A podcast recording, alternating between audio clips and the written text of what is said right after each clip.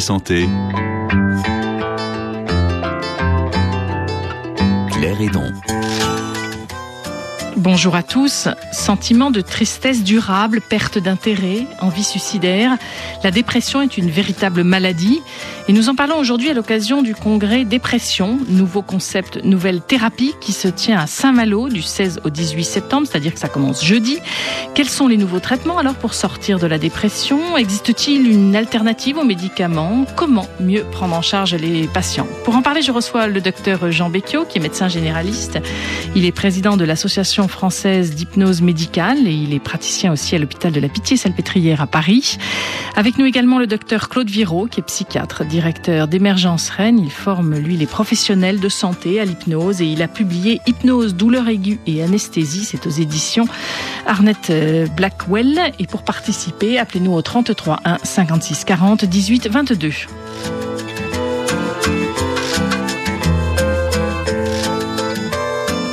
Dans cette émission, nous aurons également au téléphone le docteur Lamine Fall, qui est pédopsychiatre à l'hôpital FAN à Dakar. Et nous terminerons en parlant du colloque qui se tient en ce moment à Paris, au Collège de France, sur le thème Quel est l'avenir à long terme de l'épidémie de sida? Docteur Jean Becchio et docteur Claude Viraud, bonjour. Bonjour. Bonjour. Docteur Viraud, vous êtes en direct en fait des studios de France Bleu Armorique à Rennes. Hein. Justement, vous, vous habitez à Rennes, vous exercez à Rennes et vous êtes là-bas aussi juste avant le congrès qui va démarrer jeudi. Comment se manifeste une dépression? Eh bien, classiquement, la dépression euh, telle qu'elle était décrite dans les manuels de psychiatrie, mais aussi euh, vécue par les patients, euh, relie trois grands types de symptômes, hein, de, de, de signes d'abord une douleur morale, c'est-à-dire une tristesse, une, euh, je vais voir la vie en noir, comme on dit classiquement, ce qui peut aller jusqu'à des envies suicidaires, voire même à des gestes suicidaires, malheureusement. Ça, c'est le premier point. Le deuxième point, c'est un ralentissement. On dit psychomoteur, c'est-à-dire ralentissement sur le plan mental, au niveau de la mémoire, au niveau de la compréhension des choses, au niveau de l'attention. Et puis au niveau moteur, c'est-à-dire on va trouver une, fatigue, une asthénie, une difficulté à bouger, une difficulté à, à se mobiliser tout simplement. Et le troisième point, c'est un désinvestissement des intérêts habituels, c'est-à-dire que les gens n'ont plus envie de enfin, s'intéresser moins à leur famille, s'intéressent moins à leurs proches, s'intéressent moins à leur travail et ou, ou à leurs loisirs et petit à petit s'éloignent de tous ces investissements. Et même sur des choses qu'ils aimaient faire avant. Ah oui, absolument. Oui. Oui. Et quelle est la différence avec la déprime? Parce qu'on a souvent, on utilise un mot ou un autre et pas forcément à bon escient. Ouais, avant de vous répondre directement, je... il y a d'autres signes qui viennent dans la dépression hein, et qui vont quelquefois d'ailleurs être les signes les plus importants. Je pense que Jean les voit euh, souvent. C'est-à-dire qu'on va avoir des gens qui se plaignent de fatigue, des gens qui se plaignent de, de leur alimentation, qui n'ont plus d'appétit par exemple, ou trop d'appétit quelquefois. Des gens qui n'ont plus de sexualité ou des gens qui ont des troubles digestifs, tout ça, ça peut devenir des signes majeurs euh, pour lesquels les gens consultent. Et justement, docteur Jean Becchio, les patients, ils commencent souvent par consulter leur médecin généraliste.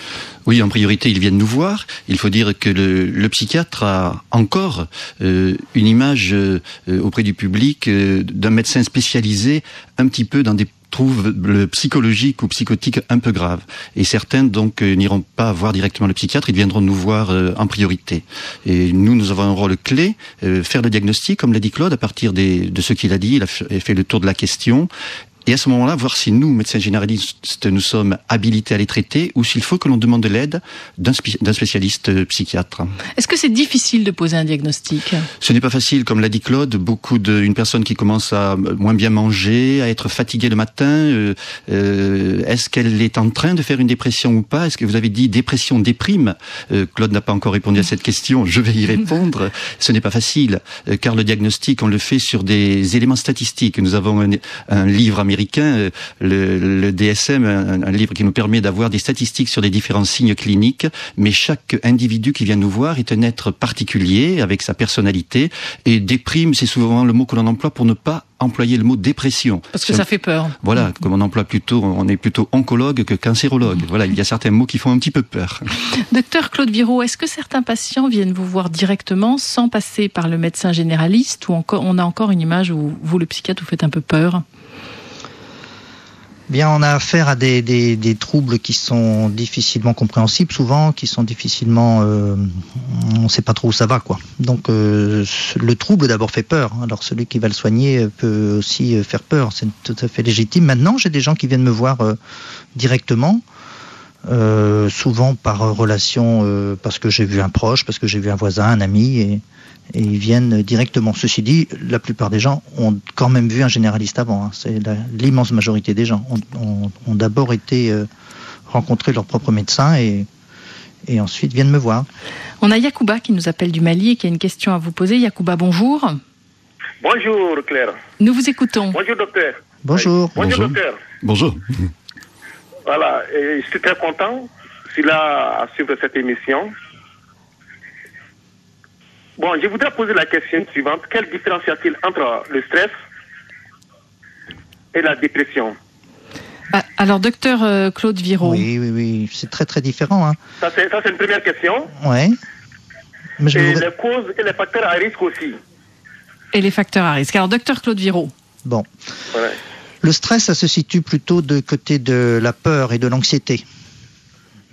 On, appréhende des situations, on a, on a, on ne sait pas comment on va y, y, faire face et ça génère une tension mentale et physique.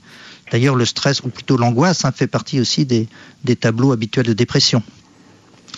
Et la dépression, il y a d'autres, bien d'autres signes qui sont la, la, la tristesse, l'incapacité à bouger et le désintérêt de ces, de ces, des choses qu'on aime d'habitude, ce qu'on ne trouve pas dans le stress. Hein.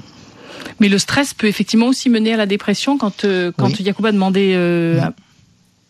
Le stress peut mener à la dépression par épuisement en particulier.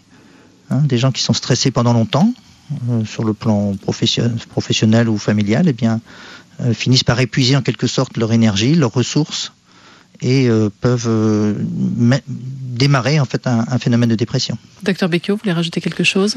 Oui, cette question est très intéressante, posée par notre ami euh, auditeur. Si on prend l'étymologie des mots, le mot stress, c'est un mot qui vient de la métallurgie. C'est assez étonnant. Euh, C'est-à-dire, ça fait référence à une grande plaque métallique, un peu comme une lame de scie, que l'on peut plier. Elle est souple, on enlève la pression, elle se redresse. Eh bien, le stress, c'est ça. Tout stress, ça veut dire plier la lame. Si on plie la lame trop fort, elle ne va plus se redresser, elle va même se casser. Et comme l'a dit fort bien Claude, on a, il faut avoir du stress pour donner de la puissance à la lame, peut-être, mais un stress maintenu trop longtemps ou trop fort peut casser, évoluer vers l'anxio-dépression, vers la dépression. Et peut rendre malade. Merci beaucoup, Yacouba, pour votre question.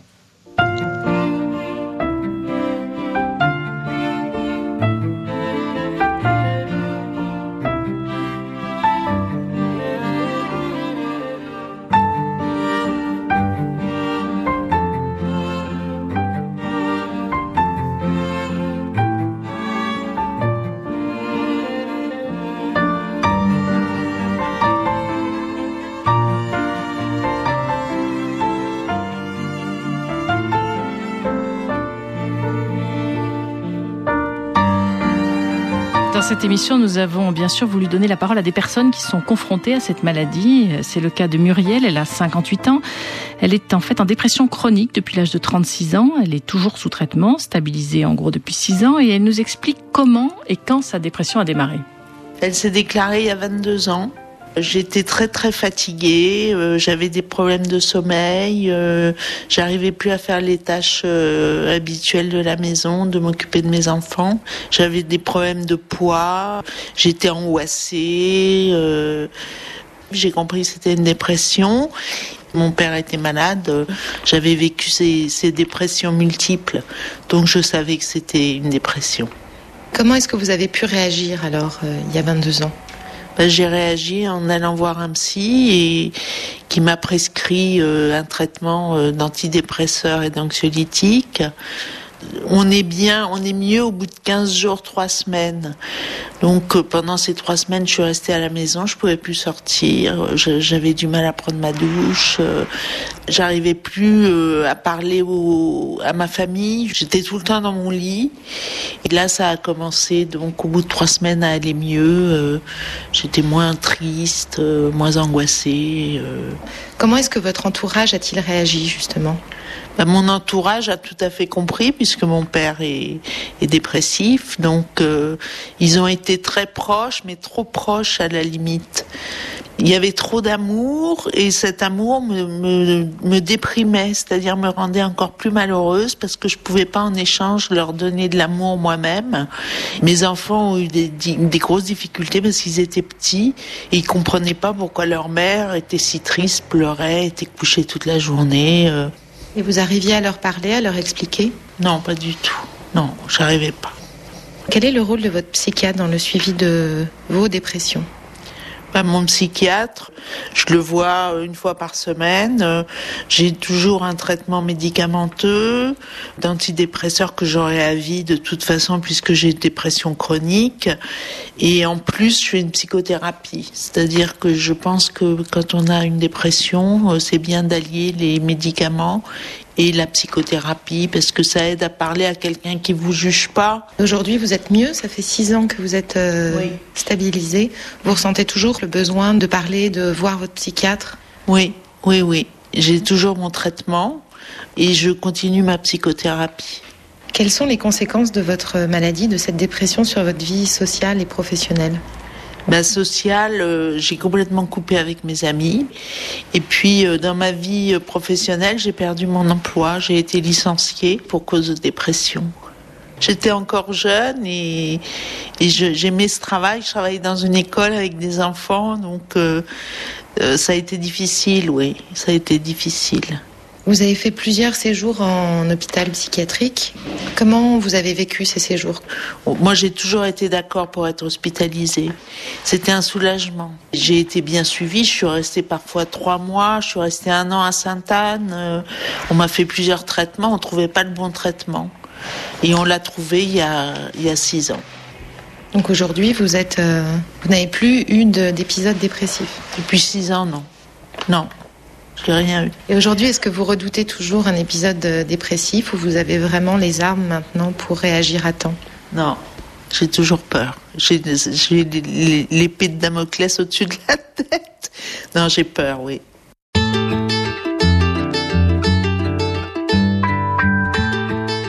Priorité santé, Claire Hédon.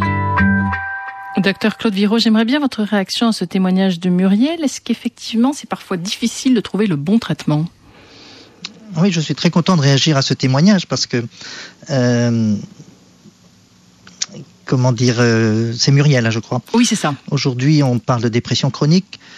Euh, je crois qu'un des grands objectifs qu'on a dans notre congrès, là, dans, qui va durer quelques jours, c'est justement de, de faire la part des choses entre ces dépressions chroniques qui sont installées, stabilisées, comme on, a entendu, et puis euh, ce qu'elle a vécu dans les tout premiers temps, quand elle avait 22 ans. Et l'attitude euh, classique et ordinaire euh, a été de lui prescrire des antidépresseurs. Peut-être c'était absolument nécessaire, qu'il n'y avait pas d'autre alternative. hein. Il y a certaines dépressions qui sont si sévères que euh, c'est comme ça qu'il faut faire, c'est la bonne stratégie. Mais on, on a dans l'idée aussi de plus en plus aujourd'hui que dans les premières phases de dépression, dans les tout premiers moments, les premiers jours ou les premières semaines, euh, il y a des potentialités d'agir autrement. Et c'est là qu'on on pense qu'on peut travailler avec des psychothérapies, on appelle de thérapie brève chez nous, ou, ou de l'hypnose, et, et l'aider à franchir ce premier cap. Et, Pour pas que la dépression s'installe de façon chronique. Ouais, c'est ça. C'est-à-dire agir le plus vite possible sur le plan euh, psychologique et psychothérapique avant de, de, de, de mettre en route des antidépresseurs. Et c'est seulement si ça ne fonctionne pas que les antidépresseurs pourraient devenir euh, le, le- le traitement de choix, c'est-à-dire dans un Claude deuxième temps. Dans un- Voilà. Et docteur Claude Viro, est-ce que ça veut dire qu'on a tendance à- en France à trop prescrire d'antidépresseurs? On dit toujours que les Français sont les plus gros consommateurs d'antidépresseurs. Est-ce que c'est vrai? Oui, c'est vrai d'abord qu'on est les premiers consommateurs. Euh, Il semble que les Américains sont en train de, de nous rattraper doucement. Euh, Est-ce qu'on en prescrit trop? En tout cas, on prescrit mal. Ça, c'est sûr. C'est-à-dire que euh, tout à l'heure, on n'a pas bien répondu à la, différence entre dépression et déprime. Aujourd'hui, il y a pas mal de, de bouquins qui sortent. Il y en a eu deux ou trois qui sont sortis depuis le début d'année, euh, qui, qui veulent tous faire la différence entre ce qui est la dépression maladie, ce que vit aujourd'hui Muriel, et euh, des états au départ qui sont des mal-être ou des états de tristesse qui seraient, euh, eux, beaucoup plus naturels dans le parcours de tout à chacun.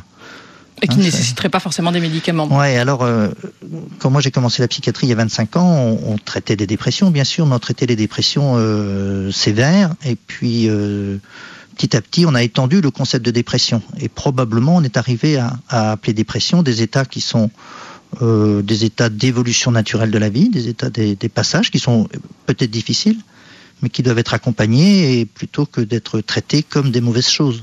Docteur Becchio, vous voulez réagir? Oui, euh, tout à fait d'accord avec Claude. Et Muriel a dit quelque chose d'essentiel dans ce merveilleux cours qu'elle nous a fait sur l'évolution d'une dépression euh, au long cours. Elle a dit que maintenant qu'elle est à stabilisée par un traitement qui est axé surtout sur une psychothérapie, une relation euh, chaque euh, semaine avec son psychothérapeute, ce qu'elle apprécie, c'est qu'il n'y a pas de jugement. Et ça, ça montre l'évolution. Euh, Jusqu'à présent, ces dernières années, on cherchait, on passait beaucoup de temps et d'énergie à chercher la cause et à culpabiliser finalement ou le patient ou l'entourage. Tu es déprimé à cause d'eux ou parce que. Et là, elle a trouvé une psychothérapie sans jugement. Et ce sont vers ces psychothérapies-là, qu'on peut appeler brèves ou, euh, ou dynamiques ou comportementales, dans lesquelles l'hypnose a une part, euh, que nous nous orientons de plus en plus pour aider les patients sans jugement à évoluer vers le- la diminution de la souffrance euh, liée à la dépression. Et on a Emmanuel qui nous appelle. euh, on a Emmanuel qui nous appelle de Yaoundé au Cameroun et qui a une question à vous poser. Emmanuel, bonjour. Oui, bonjour, madame. Nous vous écoutons. Oui. je- Alors attendez, Emmanuel, je- Emmanuel, je, vous- je me permets de vous interrompre parce qu'il y a beaucoup de bruit autour de vous. La première chose, c'est qu'il faudrait vraiment que votre poste de radio soit éteint parce qu'autrement, ça fait des interférences. Voilà. Nous vous écoutons. Oui, c'est ça. Allez-y. Oui, bonjour, docteur. Bonjour. Bonjour. Oui, oui, ma- je voudrais savoir parce que euh, je suis déprimé depuis il y a environ 10 ans. J'ai des antidépresseurs, des antibiotiques. Mais jusqu'à ce jour, je n'ai pas de suite favorable à mon problème. Et je voudrais aussi savoir euh, si le médecin peut bien se l'efficace peut bien s'en coordonner de plus. Alors Emmanuel, je vais me permettre de répéter votre question parce qu'on a beaucoup de mal à comprendre. La ligne n'est pas due est est mauvaise sur euh, sur Yaoundé. Donc je vais me permettre de, de- répéter votre question. Vous vous souffrez de dépression depuis 10 ans.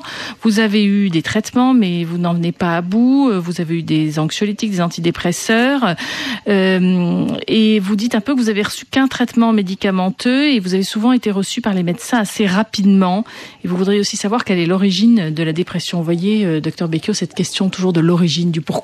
Il faut peut-être arrêter de se la poser. C'est ça que vous êtes en train de nous dire. Oui, c'est peut-être le conseil qu'on pourrait donner à notre euh, ami euh, auditeur euh, qui, nous appelle d'Afrique. Je pense qu'il faut, suivre ce que fait le psychiatre avec Muriel, la- l'auditrice précédente, c'est-à-dire le contact, le contact, la communication. La dépression, Claude l'a dit, un signe, c'est le repli sur soi-même, se couper des liens sociaux, des liens familiaux. Il faut donc réactiver les liens sociaux, les liens familiaux, qui en Afrique, comme dans tous les pays d'ailleurs, sont, euh, sont présents. Et il faut s'appuyer sur la famille, sur un médecin compétent. Lorsqu'on en trouve en France, nous avons la chance d'avoir des psychiatres, des médecins compétents. Il faut qu'ils disposent du temps d'écoute pour proposer la thérapie la plus adaptée. Et c'est important effectivement d'envisager cette thérapie, docteur Claude Viraud. Oui, absolument. hein. Je, je vais reprendre le mot de Jean que qu'on a entendu aussi avec Muriel. C'est vrai que le, il y a un maître mot avant de savoir si, on va utiliser des techniques compliquées de psychothérapie qui sont plus ou moins faciles à mettre en œuvre. Il faut quelques compétences ou apprendre des choses, mais le maître mot pour moi c'est d'abord l'écoute et le temps. Donner du temps aux gens pour pouvoir les écouter, pour pouvoir les comprendre, pour euh, pour euh, qu'ils ils puissent exprimer leurs difficultés. Et je crois que ce premier temps d'écoute et d'accompagnement est, absolument fondamental. Et les patients mettent du temps de temps en temps à trouver, je dirais entre guillemets, le bon psychiatre ou le bon médecin qui leur correspond. Ouais, mais Non, vous êtes pas d'accord. Je sais pas trop comment dire ça. euh, euh, les gens s'orientent vers le médecin psychiatre en fonction de leur généraliste, en fonction des relations qui existent entre les, les uns et les autres. Et puis souvent, ils vont continuer avec ce même psychiatre pendant euh, toute l'évolution de leur de leur trouble. Donc, selon le psychiatre qu'ils vont rencontrer, ils vont ils vont on va leur proposer tel ou tel type de soins. Docteur euh, Claude Viraud et docteur Jean Becchio, on se retrouve dans trois minutes après les informations, hein, toujours pour parler de la dépression. Merci beaucoup Emmanuel pour votre question et bon courage à vous. Vous pouvez bien sûr continuer à nous appeler au 33 1 56 40 18 22.